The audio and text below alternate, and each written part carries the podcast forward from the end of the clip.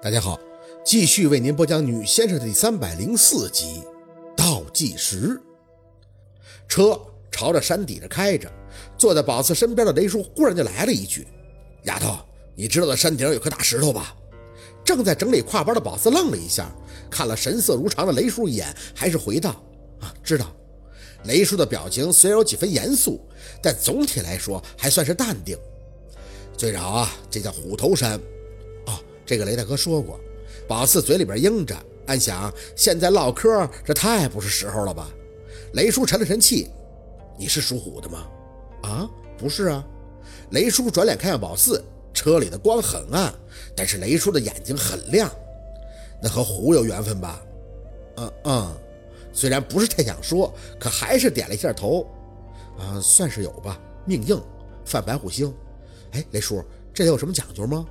雷叔没言语，看着宝四，反而牵了牵嘴角，自己呢又摇了摇头，语气笃定地说道：“哼，真是想不到啊！你先做事，等事成之后，叔再跟你好好的唠唠。叔信这本事，但你要记住，安全第一啊！”听得又有些云里雾里的，不明白雷叔突然说这一出是什么意思，就觉得他一听完宝四说完白虎什么的，反而越发的安心了。正想着，雷叔呢又看向后边坐着秦森，小秦啊。一定要照顾好薛丫头啊，可别让她出事儿。这可是我的贵人呀！贵人是因为宝四帮着揪着根儿了吗？您放心吧，雷老。秦森缓着声回了一句：“我会好生的配合宝四的。”雷叔嗯了一声，点头，略带感慨的来了一句：“后生可畏呀！”便没有再说什么。宝四心里发紧，虽然感激雷叔的托付和信任，但这压力也不是一般的大，没办法表露太多。能做的就是默默地做着深呼吸，调整自己的状态。下车，寒冽的空气随即击打面门。宝四吸了一口清寒的空气，转眼便看见跟在他们后边的救护车已经悄无声息地轻刹停稳。这救护车，宝四知道是晚上九点多悄咪咪的进村的，雷叔叫来的。用他的话讲，是给他办事儿，绝不能出一点岔头，用不用得上都得做个保险。就和温琪当初在医院巨灵安排救护车准备一样，都是为了稳妥。上山的人陆陆续续下车，除了宝四和秦森、小六、安九以外，剩下的人均是人手一把大号的手电，照的林子四周那倒是透亮亮的。宝四，走吧。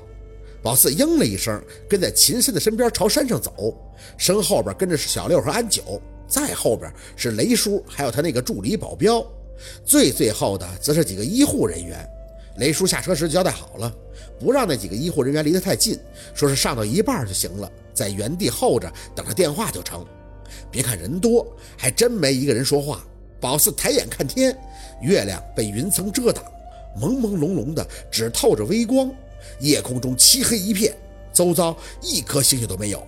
莫名的就想起一句俗话：“毛月亮蒙鬼现。”这荒郊野外的，还赶上这么个天儿。要说不心慌，那是不可能的。风还在耳边呼呼而过，有哭声隐隐入耳。身后的手电光柱所及之处，全是松木树影，影影绰绰的，就和到处都站着人似的，一看一机灵。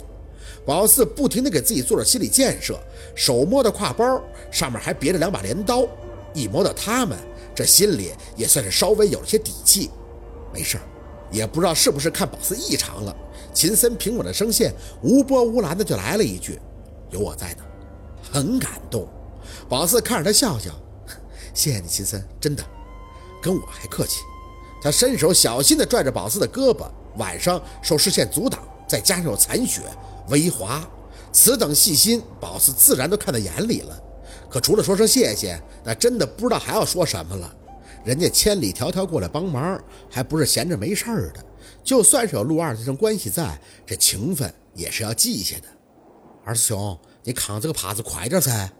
安九在后边催促，只听着小六喘着粗气回道：“我这不是带着东西多不方便吗？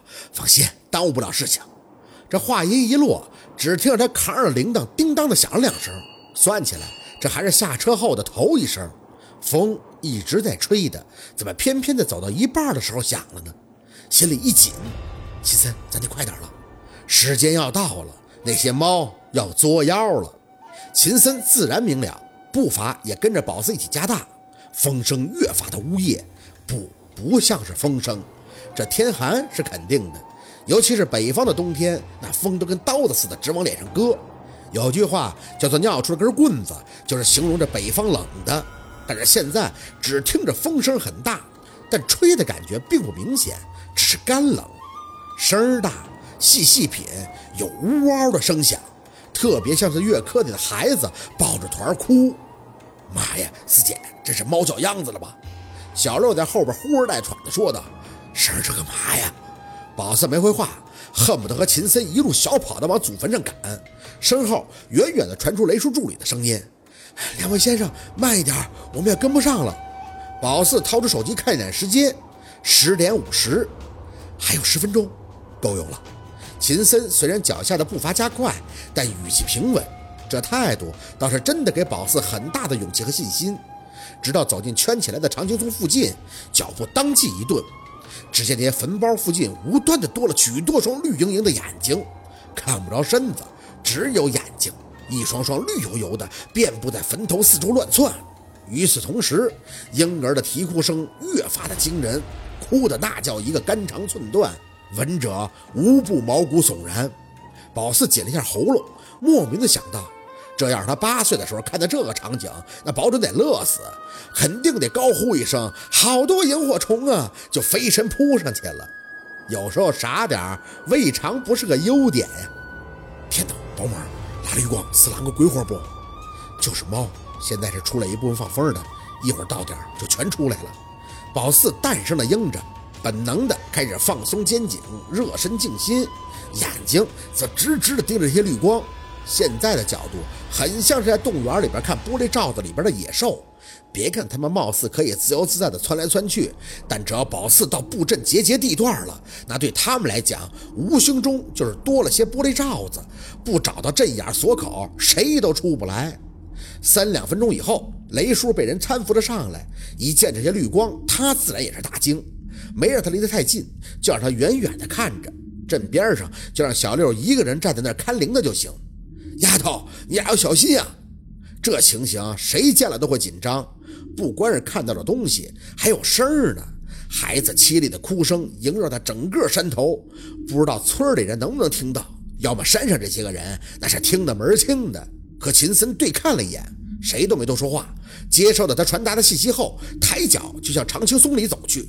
安九跟在身后，该交代的在家里边都交代完了，要怎么做，凭借安九的经验，自然不需要再多说。叮铃铃，叮铃铃。哭声随着小六砸落的铃声交替声入耳，宝四他们三个背靠着背，以一个三角形的姿态站在正门的中央。秦森手表抬着，自己还在掐点儿。还有两分钟，宝四轻笑一声：“哼，赶趟。”语气尽量轻松。大战在即，能给队友的，那就是互相可以信任的勇气。从挎包里摸出支烟，叼在嘴里。身后一次的安九身上也开始发出簌簌的声音。是他的武功跟宝四一样，都在那儿做准备活动了。一分钟，秦森还在声线平稳的倒计时，那个状态就和医生准备给患者手术时要手术刀一样的淡定。不知道的还以为他们三个是在那儿凹造型呢。大概只有此刻镇门外卖呆的，能看清楚他们周围那一双双绿眼睛，闪闪烁烁的发着威胁的低闷吼声，将他们层层包围，蓄势待发。先生板板。安九看着这些越来越多的绿眼睛，嘴里发出的声音居然有丝兴奋。哼，宝妹，老娘就说和你出来办事过瘾噻，我的葱都要自己飞出去了。宝四扯了下嘴角，嘴里叼着烟，手还摸在镰刀附近。无论如何，小心为上。闹呢，七十多个猫灵，还有十秒，十、九、八，秦森就和那飞船要发射似的，精准到秒。宝四站着没动。手上则啪嗒一声，火苗跃起，点烟后迅速生果，单手把令旗习惯性的插在后脖颈。别问宝四啥时候多了一个习惯，他就是觉得这样比较帅。三二一，嗷！嘴里的烟头噗的一吐，眼看着炸了绿眼睛，单手直接抽出镰刀。白身薛宝四借黑妈妈之气，惩戒邪祟，无今所为，攻无不破。身体有气迎身，惊觉热浪滚滚，冷寒之感顷刻全无。中指随即放着嘴里咬破，迅速就朝着两把镰刀的深处快速一抹，眼看着对他飞身而上的眼睛，毫不含糊的就是一劈。